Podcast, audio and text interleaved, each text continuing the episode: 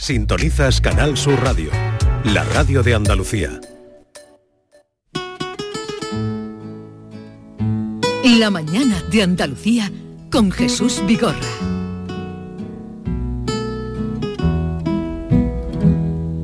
Amanecí otra vez entre tus brazos.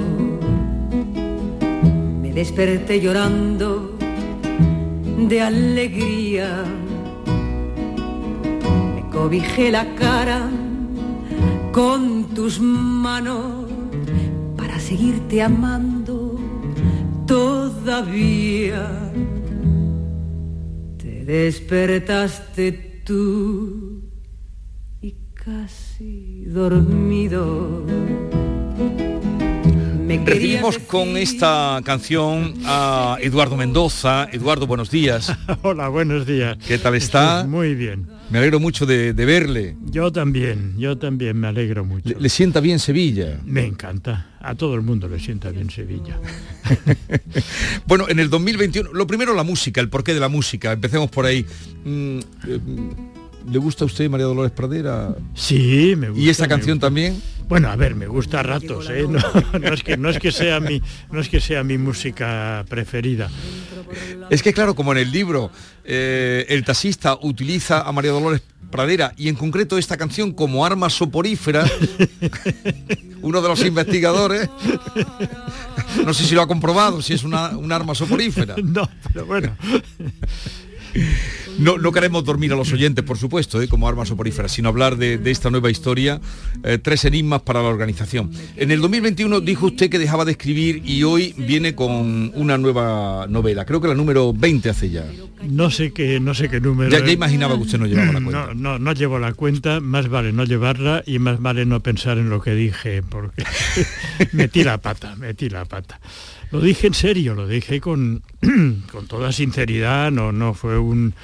Ha, resultado, ha resultado un, un sistema publicitario muy bueno, porque todo el mundo piensa, hombre, a ver qué, a ver por qué eh, ha llamado la atención. Pero yo lo decía sinceramente, pensaba que hay un momento en que uno tiene que retirarse. Y al día siguiente dije, bueno, ¿y ahora qué hago yo? Ajá. Y me dije, no, no voy a ir al parque a dar de comer a las palomas. Así que No, me, no- no me lo imagino. pues no, me, me- me- me senté a la mesa y volví a empezar con otro libro.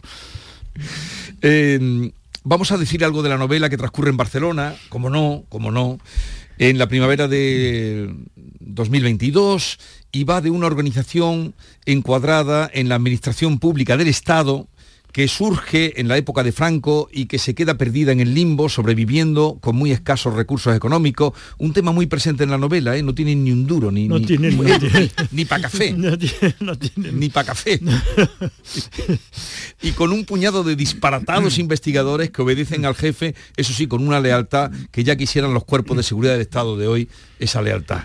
Sí, claro, claro. Sí, sí, sobre todo, sobre todo. Pero a mí me gustaba, claro, yo veo mucho eh, series de televisión, como todo el mundo, y siempre ahora salen unas y leo novelas policíacas y de espías, salen unas organizaciones que tienen muchísimo dinero. Me dice, me voy, me voy a Estambul, y ahora me voy a Bahamas, y ahora estoy no sé dónde. Y estos pobres tienen que ir en autobús porque no, el presupuesto no les da ni para ni para taxi. Cuando al final acaban subiendo a un taxi tienen que meterse muchos para que para el poder viaje- rentabilizarlo. para que el viaje les salga a cuenta sí. Ah, El taxista es un personaje muy importante en esta. El, el taxista que aparece sí, sí, en la película. se incorpora, se incorpora a la organización. Bueno, no cuento nada. No, no, bueno, vamos saltando, salpicando. Sí. Pero sí podemos decir los nombres que se llaman Poco Rabo, Busca Breva, El Jorobado, La Boni, Monososo, que son algunos de los nombres. Los nombres ya dan alguna idea de por dónde va la novela. ¿Se lo pasó usted bien bautizándolos? Sí, bueno, siempre me paso, siempre paso mucho rato, bueno y malo, buscando un nombre para los personajes. Yo creo que, claro, los personajes no tienen cara, no tienen, eh, no tienen la descripción que se puede hacer el lector difícilmente la, la reproduce mentalmente. Si yo digo un individuo alto, con ancho de hombros, pelo rubio, na- nadie se imagina eso. Todo el mundo va a ver qué pasa. Sí. En cambio, un nombre, un nombre significativo, sí caracteriza a un personaje. Yo creo que es importante que los personajes se llamen de una manera así, ¿no? Don Quijote de la Mancha. Esto ya no hace falta de Sancho Panza. estos son nombres bien puestos. Luego, si un personaje se llama Juan García, pues es, un nombre muy honorable, pero, claro, nadie, nadie lo lleva presente. En, Pancho Villa. Por el nombre te conoceré, ¿no?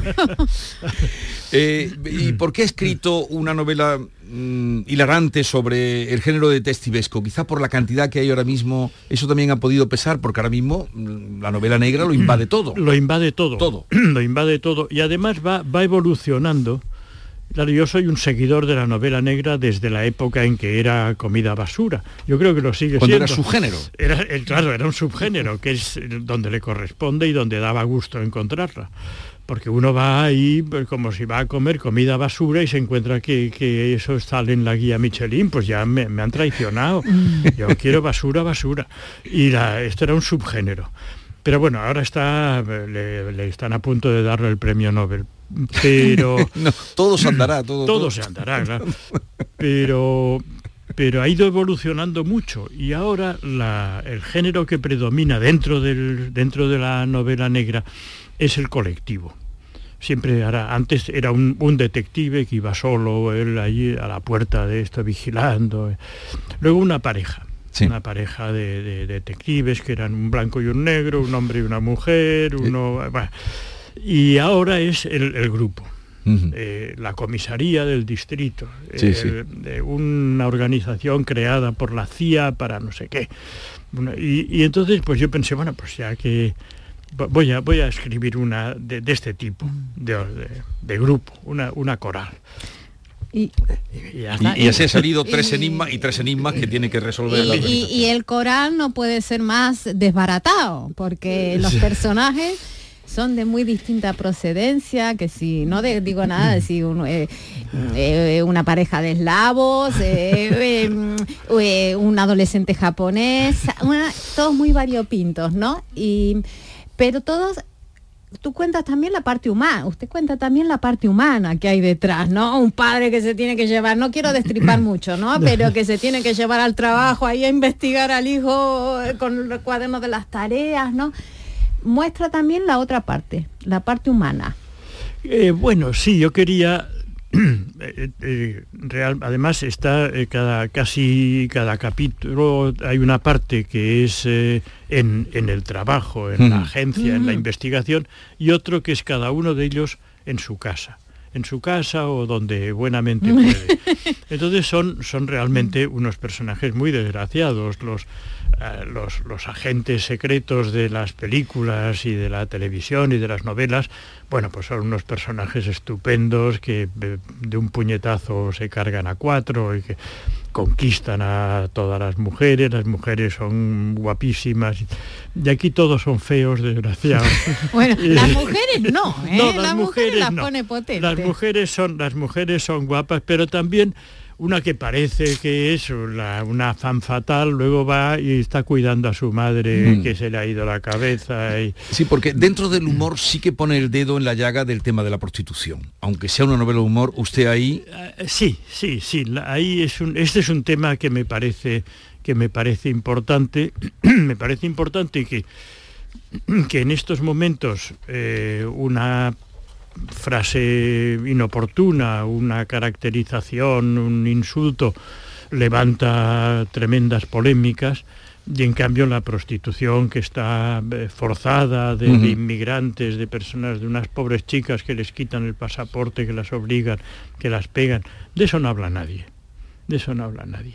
Si un ministro dice que no sé quién lleva el peinado, ahí se levanta una polémica estas chicas están ahí.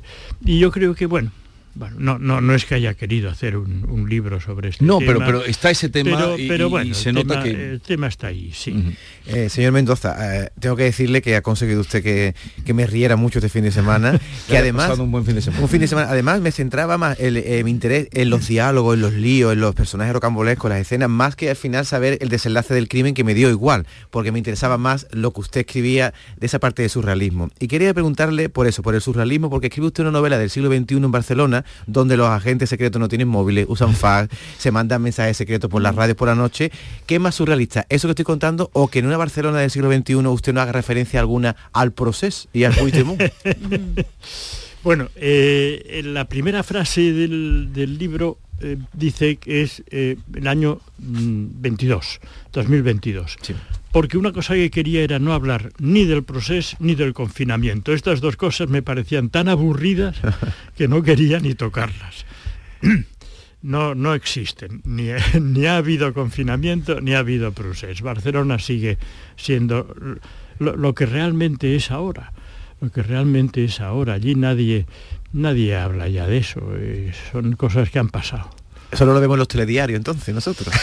Eh, se ve más fuera que, dentro, eh, sinceramente. Y, por ejemplo, me he dado cuenta de que en las entrevistas todos los periodistas de fuera de Cataluña me han preguntado por el proceso, pero ninguno de, y, me han, y, me han entrevistado periodistas de medios de, todos los bandos, algunos muy, muy radicales en un sentido y en el contrario.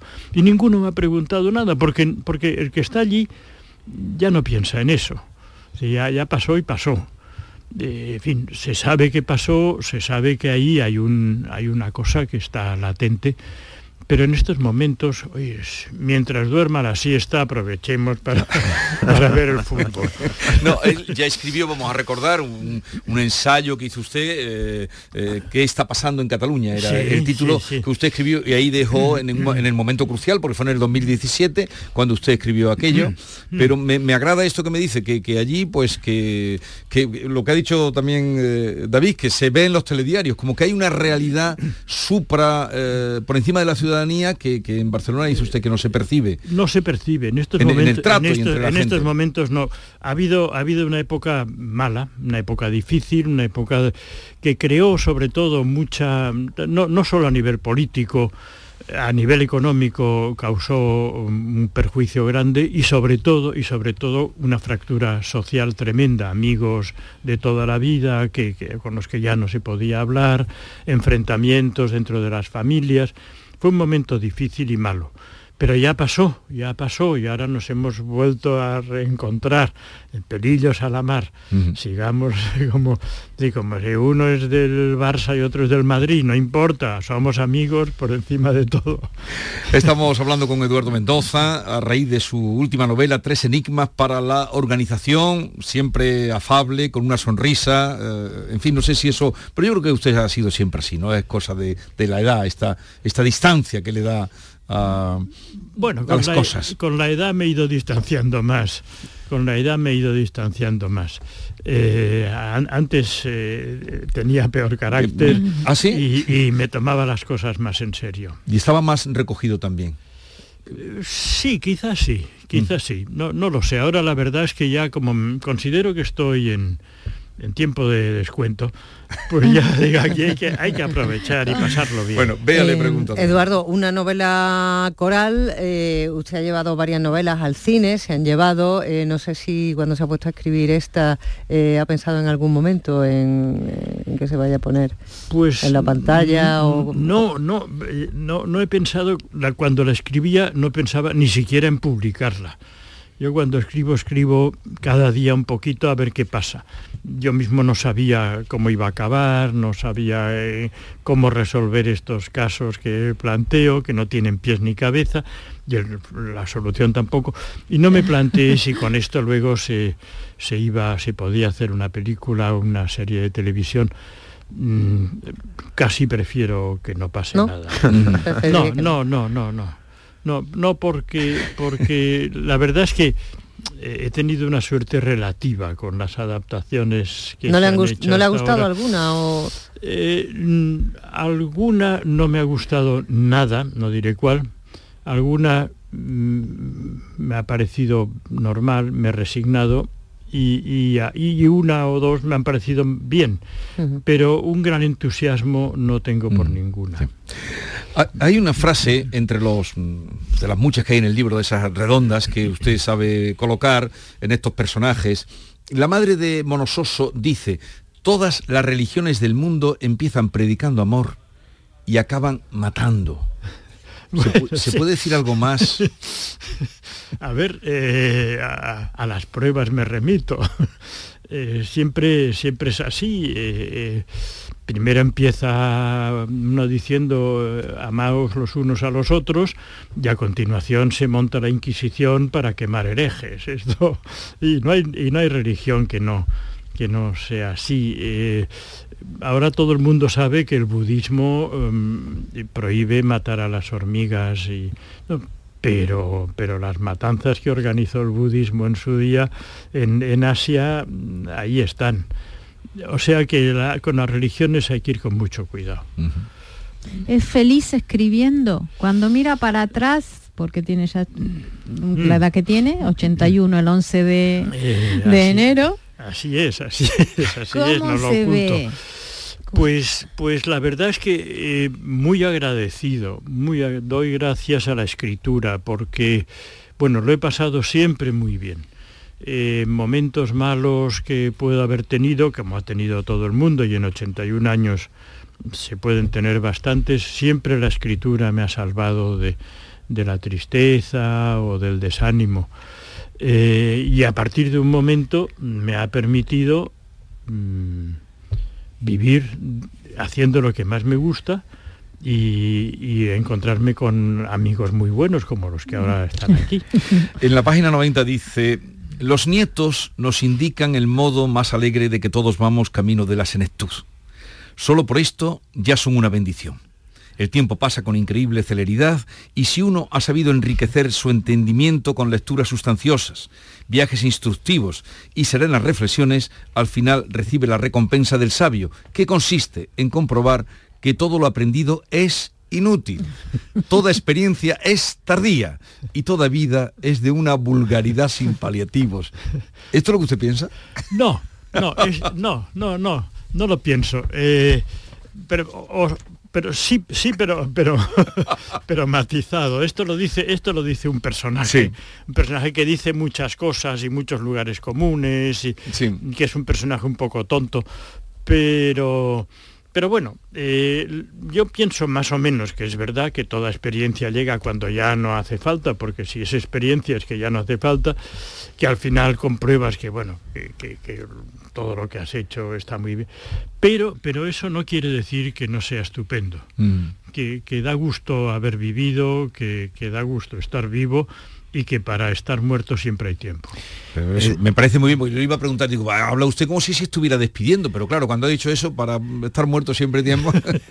Eduardo, como bien ha dicho, son nueve agentes secretos, ¿eh? en vez de uno, son nueve detectives, pero también hay un aspirante a detective que es el taxista, mm, que de pronto me sorprende cuando mm, dice que graba las conversaciones con los pasajeros. Este tipo de, de situaciones son destellos que a usted le aparecen mm, de pronto o las piensa mucho, porque un taxista que graba las conversaciones de los pasajeros, eso tiene que ser fruto de, un, de, una, de una investigación de un de- o un destello. No, eso se me ocurrió así, pero, no, no sé por qué, claro, eh, se me ocurrió, se- bueno, ¿qué, puede, qué hacer? Sí, ¿qué puede hacer ese taxista? Y entonces él graba conversaciones porque luego piensa que eh, hará una selección de las mejores y publicará una antología de grandes conversaciones. Pero con la idea no está mal. La idea no es mala, la idea no es mala.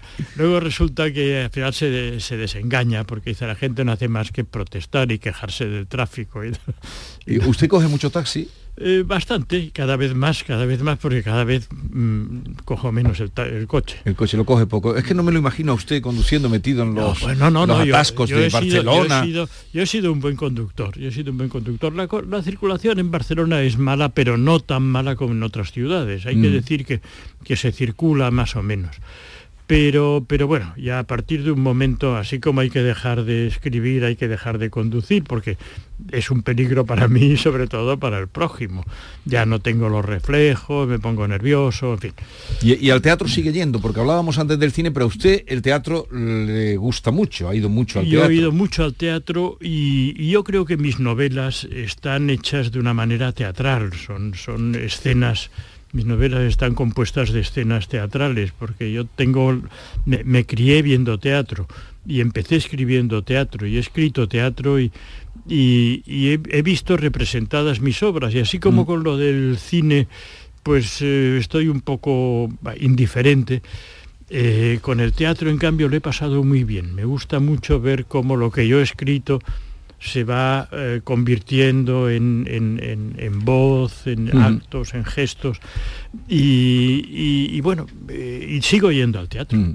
Sigo yendo al teatro. Hace, la semana pasada estuve viendo una cosa estupenda. Sí, sí, le gustó. Me gustó, me gustó. Es que cuando uno ve una obra de teatro buena... eh, Disfruta mucho, disfruta Cuando mucho. es regular es peor. Y cuando es aburrida es terrible, es Y terrible. que no sabes si levantarte o no, y dices, no me voy a levantar, aguanto aquí. Pero claro, estoicamente". la- sí, eh, los teatros ahora son muy pequeños, uno se levanta y Oh. los actores pobres se desaniman. Y más siendo usted conocido, se levantó Eduardo Mendoza. Eso me retiro ya.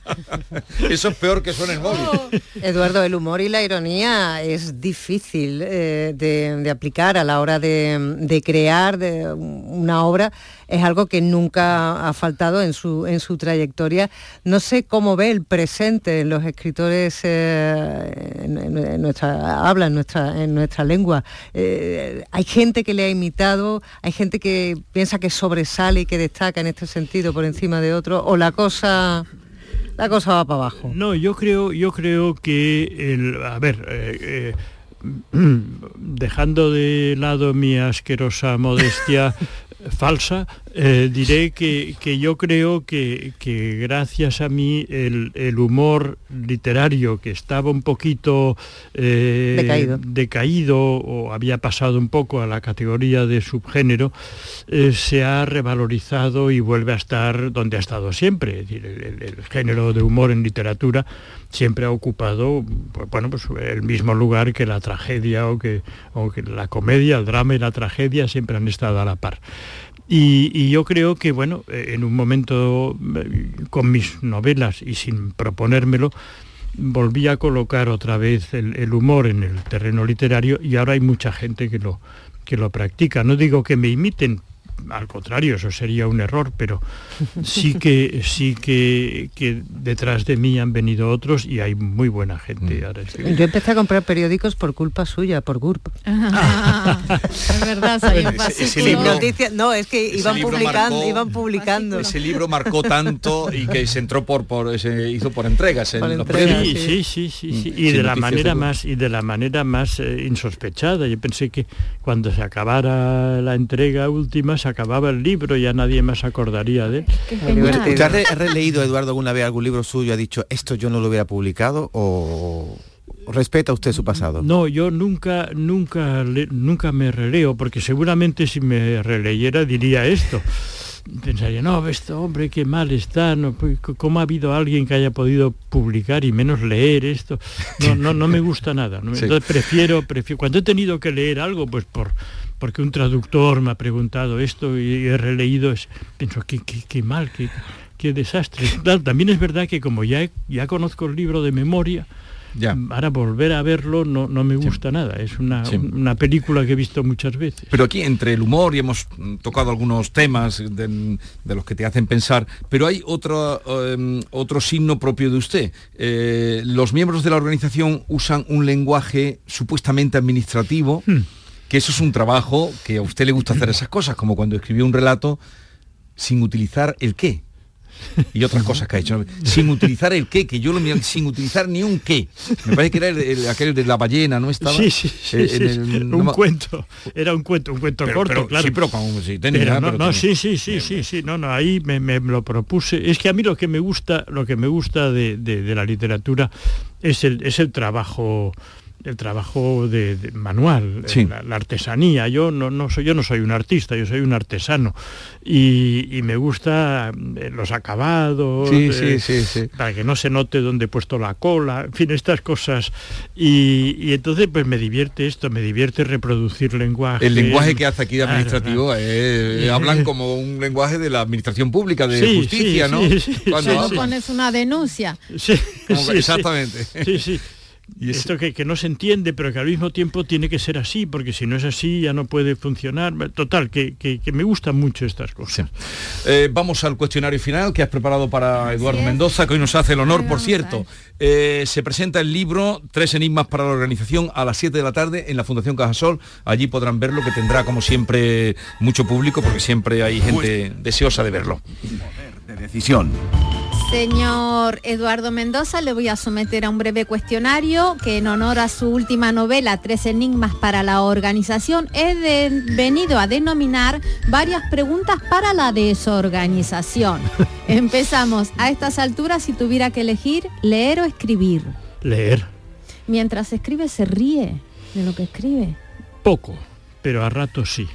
¿Tacha mucho o le sale del? Muchísimo, muchísimo. Y reescribo. ¿Pluma Pelican como el jefe o ordenador? Pluma, pluma. Papá. Pluma, pluma de tinta que cargo, que limpio y que no es... Tengo una Pelican, pero tengo varias marcas. Parker, Schaefer. Artesano de verdad. Sí. Existencialismo o raciovitalismo, como diría Ortega y Gasset. No, no, eh, la verdad es que pienso poco, pero si pensara, eh, pensaría, sería más orteguiano que existencialista.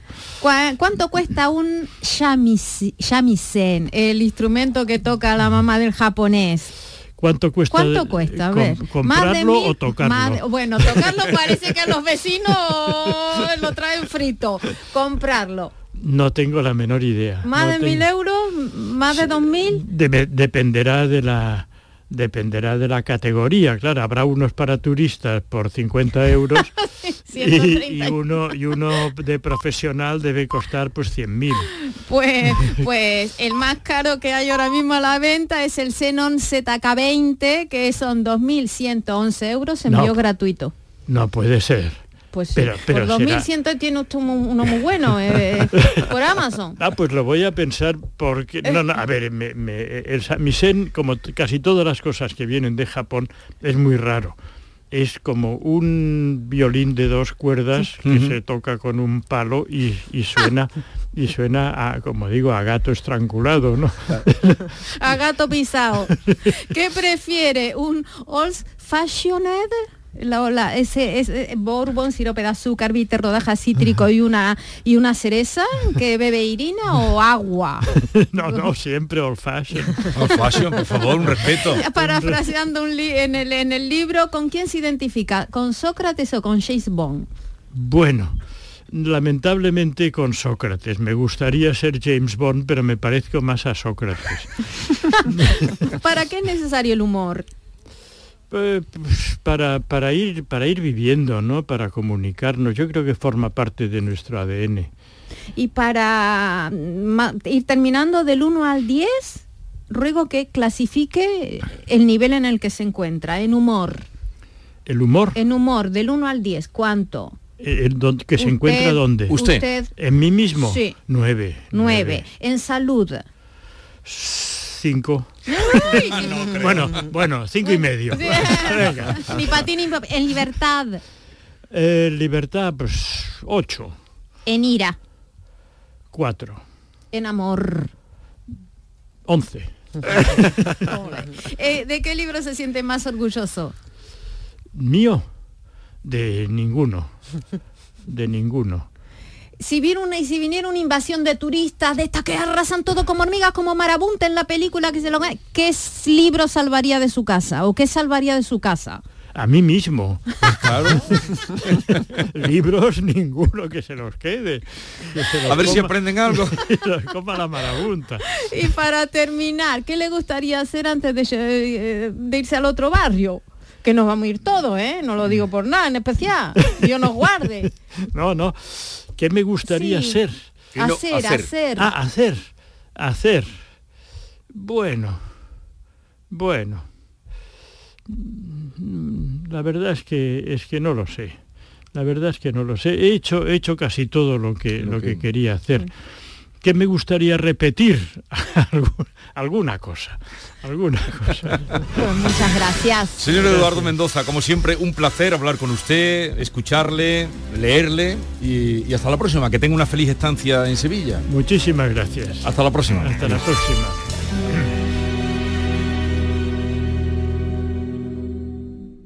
La mañana de Andalucía con Jesús Vigorra. Este es Xiaolin, especialista de cine en artes marciales. O lo que es lo mismo, especialista en repartir.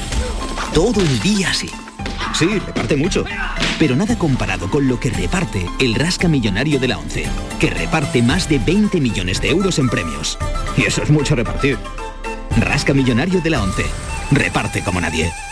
A todos los que jugáis a la 11, bien jugado. Juega responsablemente y solo si eres mayor de edad. Solo con tu mano se crea una sonrisa. Únete a la red de voluntariado de salud mental de Andalucía y ayúdanos a construir una sociedad más justa y responsable. Cambiamos tu tiempo por sonrisas. Busca la asociación más cercana a tu domicilio en la web saludmentalandalucía.org. Campaña subvencionada por la Consejería de Inclusión Social, Juventud, Familias e Igualdad. Canal Sur Radio. Vive las rebajas en Los Alcores. Encontrarás todo lo que estabas buscando al mejor precio. Moda femenina, masculina, infantil, calzado, decoración y complementos para el hogar, deporte. No las puedes dejar escapar. ¿Hay ganas de rebajas? A92, salida 7, Alcalá de Guadaira, Sevilla. Centro comercial Los Alcores. Mucho donde disfrutar. Cinco océanos, lo mejor en congelados en Sevilla. Hasta el 30 de enero, pechuga de pollo a 2,95 el kilo y almeja blanca a 2,35 el kilo. Variedad y calidad al mejor precio. Pechuga de pollo a 2,95 el kilo y almeja blanca a 2,35 el kilo. Cinco océanos, lo mejor en congelados. Te levantas muy temprano, madrugas mucho, trabajas o estudias de noche. Cuando casi todo el mundo duerme menos tú, ya estamos contigo. En la mañana de Andalucía, el Club de los Primeros de Canal Sur Radio, con Charo Padilla, de lunes a viernes desde las 5 de la mañana. Contigo somos más Canal Sur Radio. Contigo somos más Andalucía.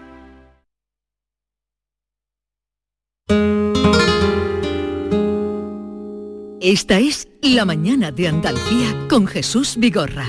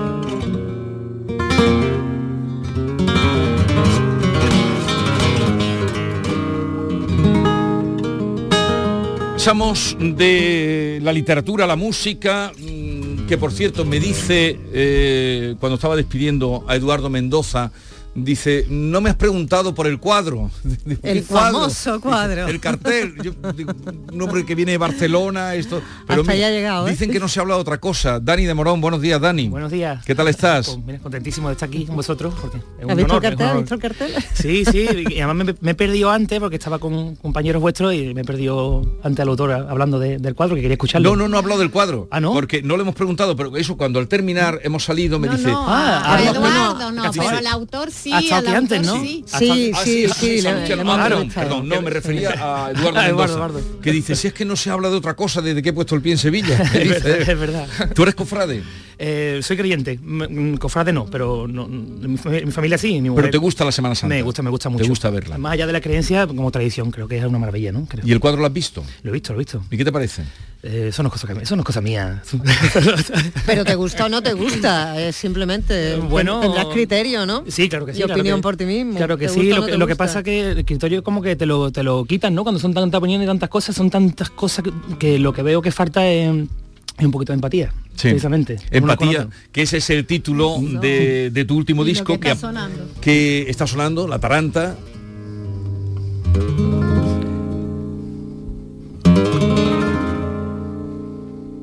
¿Y, y por qué a la empatía le has puesto La Taranta? Bueno, era... Que es, que es un toque y un cante más eh, como más serio, más solemne. Sí, pero es verdad que de todos los estilos que tenía ahí compuestos y demás, creo que era el, el que mejor definía el título de- del disco, ¿no? Y porque también es muy común ponerle eh, el, el título del disco al tema que tenga más movimiento, más historia. Y como esto está siempre tan tan fuera, por suerte, de, de la- de- lo comercial y demás, pues tenemos libertad de hacer casi lo que queramos, ¿no? No está sujeto a nada que no sea tu creación y tu, y tu idea, ¿no? Y lo, y lo vi que definía bien, definía bien Atalanta, esa sensación. El disco apareció el día 26 de enero, o sea, el viernes pasado. ¿Cuántos discos tienes ya? Pues este es el quinto. El este es quinto disco. No hay quinto malo. Esperemos, esperemos. ¿Qué dices? ¿Y ahora inicias una gira o cuándo? Porque sé que tienes una gira importante. Sí, bueno, ahora coincide que este mes de febrero tenemos varios conciertos con, con el disco ya, uno de ellos en, un par de ellos en Barcelona, mejor dicho, uno de ellos de los que hago allí en el Museo Picasso de, de esta, de- de esta ciudad. Después voy a Nueva York con esto de, de lo del homenaje al maestro Paco de Lucía en el, en el Carnegie Hall, pero bueno, esto está fuera de, de lo del disco, no es una colaboración. Y después pues sí vamos a, a Bogotá también a, presentarlo y bueno, ahí estamos entretenidos, estamos entretenidos con, con esto. Bueno, el disco de Dani de Morón, uno de los mm, grandes guitarristas que hay ahora mismo en, bueno, iba a decir en España y en el mundo, ¿no? Porque guitarrista flamenco no hay mucho fuera de, de Andalucía. Y mm, eh, empatía, el nombre de empatía lo has puesto porque en este momento crees que es muy necesaria. Sí, y aparte siempre va mm, esto de tener, o sea, de componer temas instrumentales, pues bueno, no tener letra, pues no es más que, que cómo defino yo con un título una sensación que es la que te lleva a crear algo, ¿no? Y es verdad que lo que me ha movido mucho en, en- en este último tiempo, pues son sensaciones positivas, ¿no? Muy lejos de, de- de todo lo que vemos muchas veces, porque es verdad que, que lo que decía del cartel, te quitan hasta el criterio porque dices que parece que te vas a volver enemigo de todo el mundo porque diga algo que piensa, Sí. ¿no? Entonces esa sensación la, la- la he tenido todo ese tiempo que he compuesto estos temas.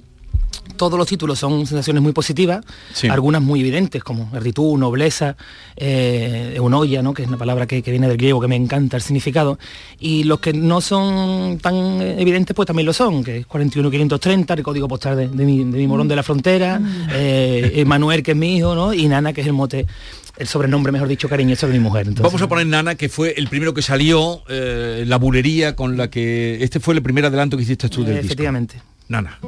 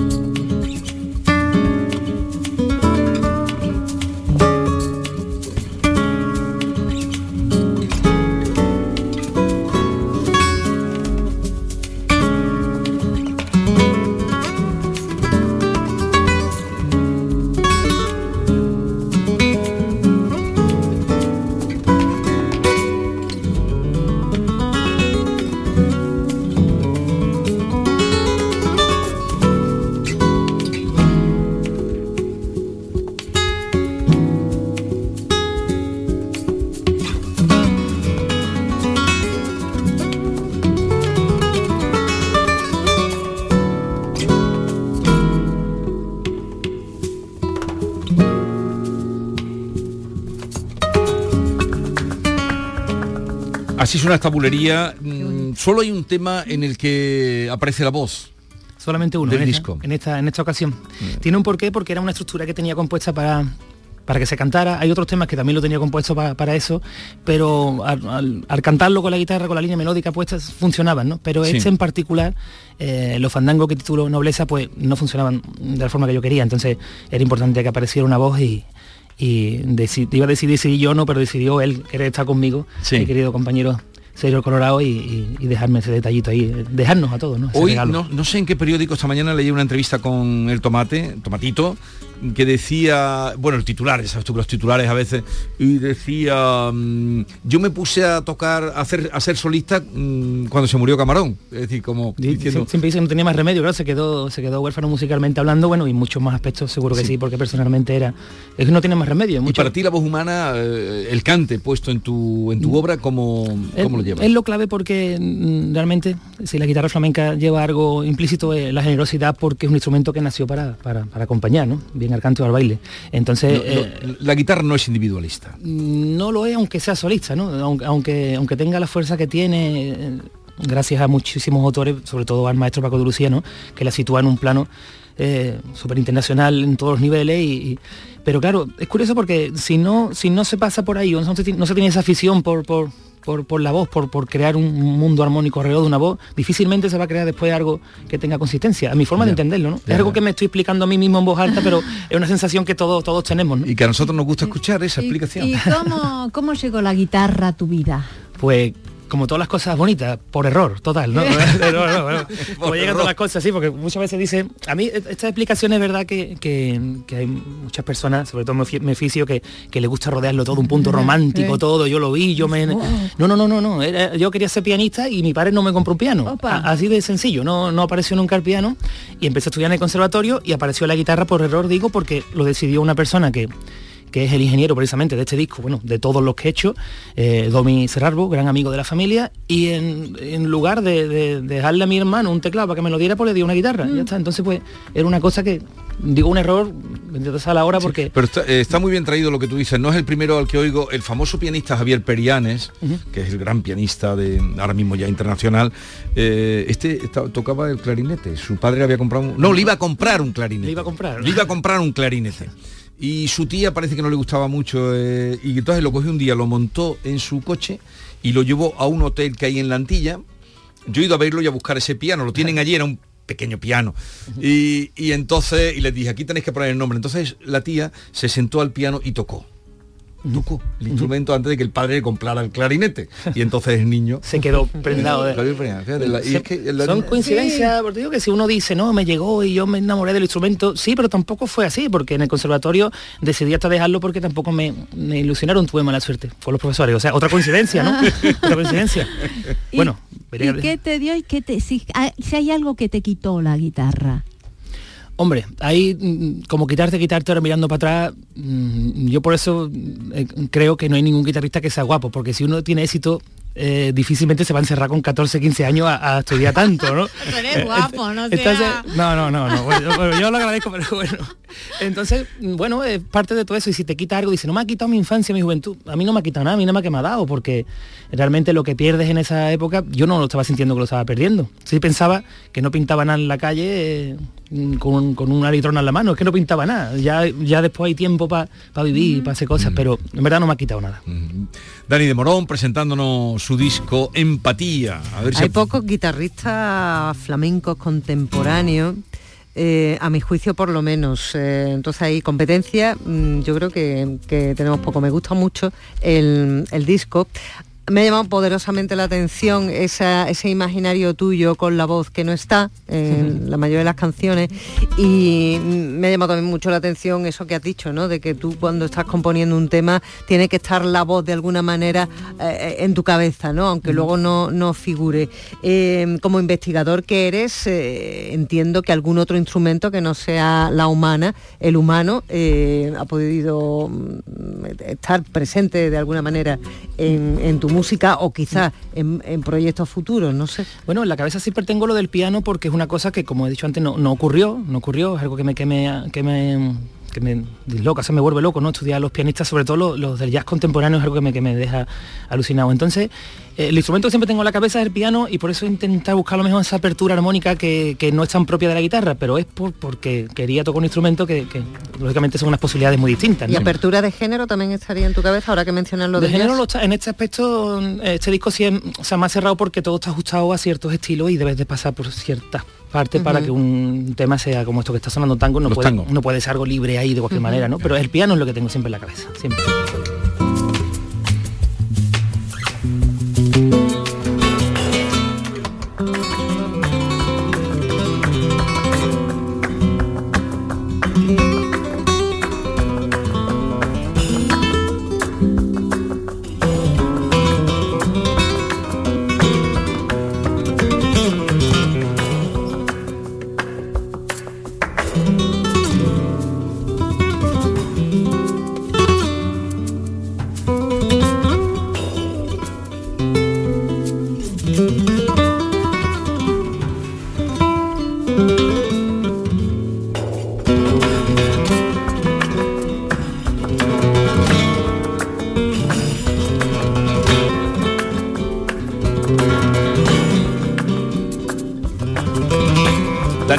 Con nuevo disco y tanto que hablas de piano, ¿tienes un piano en casa? ¿Qué va? Nada, porque eh, además no se me ha dado nada bien nunca, cada vez que lo he intentado, ¿no? No... Digo, porque a lo mejor para, para, para jugar o para... No. Pero es curioso porque todo empezó por ahí, porque lo de la música y lo del piano viene porque me ponía a jugar en aquel momento, no había PlayStation, era la, la Mega Drive, ¿no? Entonces, mientras que sonaban los himnos de, de los, del- de, de los equipos, los himnos lo tocaba con una tecla sin querer, ¿no? Entonces, claro, ahora te das cuenta y dices, qué curioso, ¿no?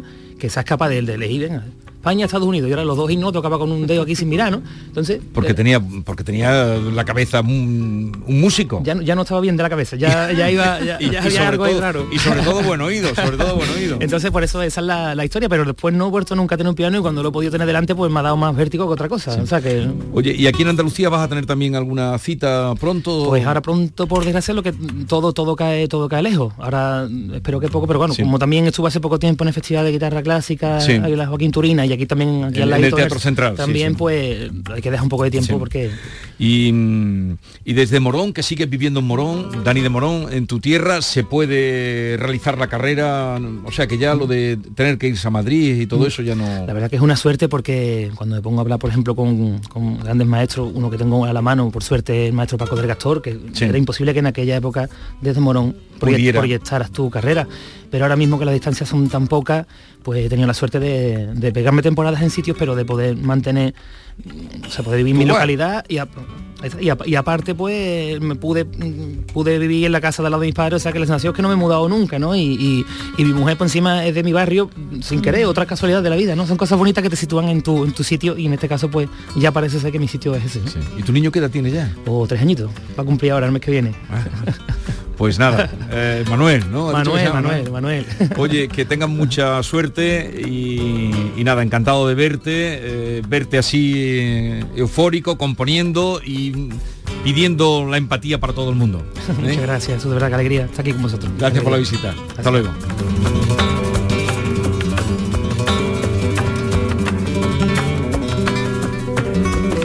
Esta es La mañana de Andalucía con Jesús Vigorra.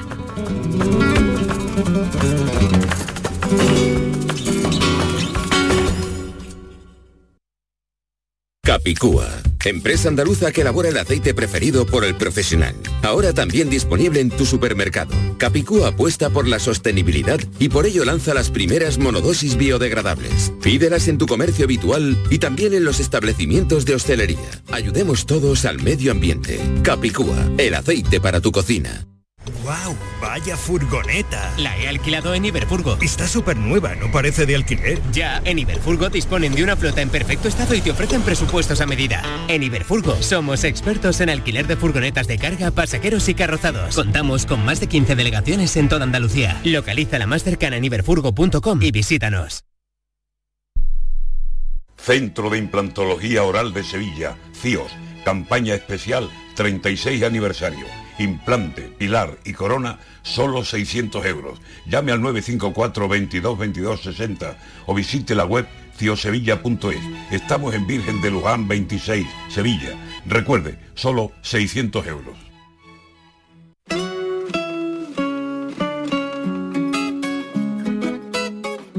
Canal Sur Radio. La radio de Andalucía. Gente para todo y el programa del Yuyu es de buena gente, divertida y alegre, que le pone humor al día a día. Sí, porque nos gusta mirar el lado bueno de la vida, por muy surrealista que pueda ser, y dibujarte una sonrisa. No es fácil, créeme, pero no tiene precio. El programa del Yuyu, gente genuinamente original. De lunes a viernes a las 3 de la tarde. Contigo somos más Canal Sur Radio. Contigo somos más Andalucía.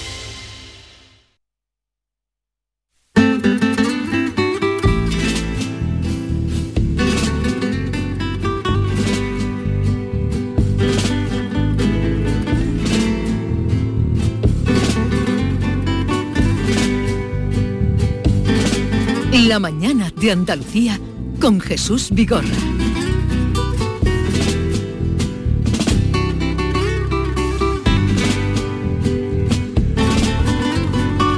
Vámonos que nos vamos con Manolo Casal. Manolo, buenos días. Buenos días, don Jesús, ¿cómo está usted? Encantado de saludarte y de que nos cuentes qué es lo bueno y llamativo que se ha vivido en los últimos días en el carnaval, concurso de carnaval de Cádiz. Bueno, pues ya estamos, se ve muy claramente, en plena competición. Los cuartos de final empezaron el viernes, han pasado grupos muy importantes. El viernes destacaron, por ejemplo, otra vez la chirigota del, del Celu, eh, que ni las hambre las vamos a sentir, la chirigota del pregonero, el Sherry, el Green de Cádiz, el coro El Gremio, el cuarteto del Gago, Pan y Circo, la lucha continúa. El sábado todo lo monopolizó la segunda intervención en este concurso de la comparsa de Antonio Martínez Ares, La Oveja Negra. Y ayer, ayer salió la gente del teatro con una sonrisa en la cara porque, mm, bueno, la función fue interesante, pero destacaron sobre todo dos cosas. El coro de Julio Pardo Hijo, que ya es el primer coro que él hace so- solo con otros compañeros del coro, se llaman los luciérnagas, que representan la luz que tienen los gaditanos cuando van por el mundo, que se notan siempre dónde están y de dónde son, pero sobre todo una chirigota que parecía que iba a ser un reencuentro familiar porque hay siete antiguos componentes de la chirigota del Lobe que se habían retirado, pero que han vuelto a trabajar una nueva chirigota con hijos y nietos del mítico Enrique Villegas, el que hizo los Beatles de Cádiz, y esta chirigota es la que está causando sensación en el concurso. Se llaman Los Exagerados. Es una chirigota muy gaditana, muy simple desde el punto de vista de- del tipo, una concepción muy callejera de la chirigota, pero muy bien trabajada y con un humor extraordinariamente gaditano. Y hay especialmente en una parte del repertorio se salen. Es en los cuplés, porque hacen lo que se llaman aquí cupletinas, que son cuplés muy cortitos y al pie, y estos señores hacen cinco cupletinas en cada cuplé. Es un- una exageración, como su propio nombre indica de la chirigota. Los exagerados tienen preparados 35 cupletinas más para lo que queda de concurso. Y yo quiero que escuches una tanda de cupletinas de ayer que empieza refiriéndose al rey emérito y manda a un montón de gente a la esquina a cortar queso. Vamos a escucharlo. El rey Juan Carlos volvió para la regata, aunque ella el pobre se esté subiendo en el barco a gata. Compite de otra manera, porque a su edad está claro que ya no es el que era. Antiguamente tenía una función de beso y ahora la han puesto en un rinconcito cortando queso. No la metió dobla él. ¡Pobre negrito! Pobre Negredo ya no se siente importante, porque ahora juega bastante menos partido que antes. Ahora compite de otra manera, porque a su edad está claro que ya no es que era. Antiguamente tenía una función de peso, y ahora la han puesto allí en el banquillo cortando queso. El rey dobla la verde. A 20 años. A este año en Eurovisión que hacemos, no digo uno, pero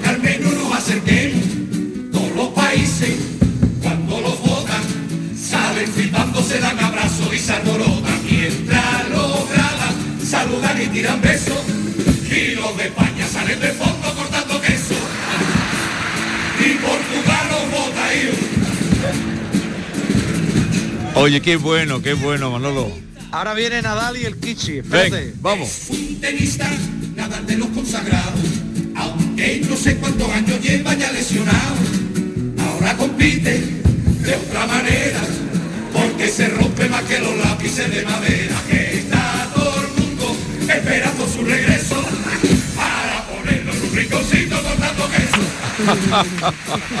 Qué bueno. Es muy bueno, Manolo, muy bueno. El Kichi, el, el Kichi, mira. El pobre Kishi. El pobre Kishi no pisa el ayuntamiento.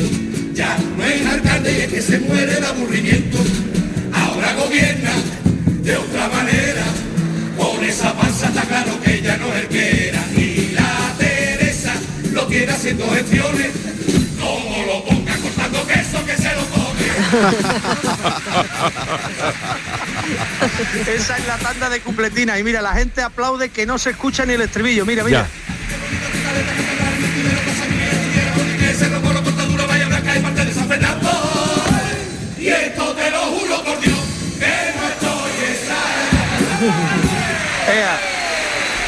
Grandes candidatos a todo en este concurso, los exagerados, Jesús. Y, eh, y estos tenían tradición, son gente ya... Bueno, como te he contado, Sí. como te he contado, es una mezcla de siete antiguos componentes de la chirigota del Lobe que triunfaron durante más de 40 años Sí. en el concurso, pero que ya se habían retirado y que han vuelto este año a trabajarse esta chirigota con los hijos y nietos del mítico Sí, Enrique. Villegas. Era como un reencuentro entre amigos, un reencuentro familiar y fíjate por dónde han salido, el caminito que llevan. Oye, pues ya nos encontraremos, ya nos irás contando. ¿Te quedas ya por Cádiz o qué? Ya me, ya me quedo aquí, ya estoy aquí todos los días y todos los días iremos contando cómo van las cosas. Bueno, para quienes quieran seguirlo, recuerda eh, por televisión, aquí se van a dar ya todas las secciones eh, por, por RAI, Sí. Radio Andalucía Información y en la tele. En la tele, eh, a, la, a la misma hora que empezamos en la radio, a las 8 menos 5, en Andalucía Televisión, la segunda cadena de nuestra televisión, los cuartos hasta el jueves, y a partir de este fin de semana, ya en la primera cadena, en Canal Sur Televisión, las semifinales.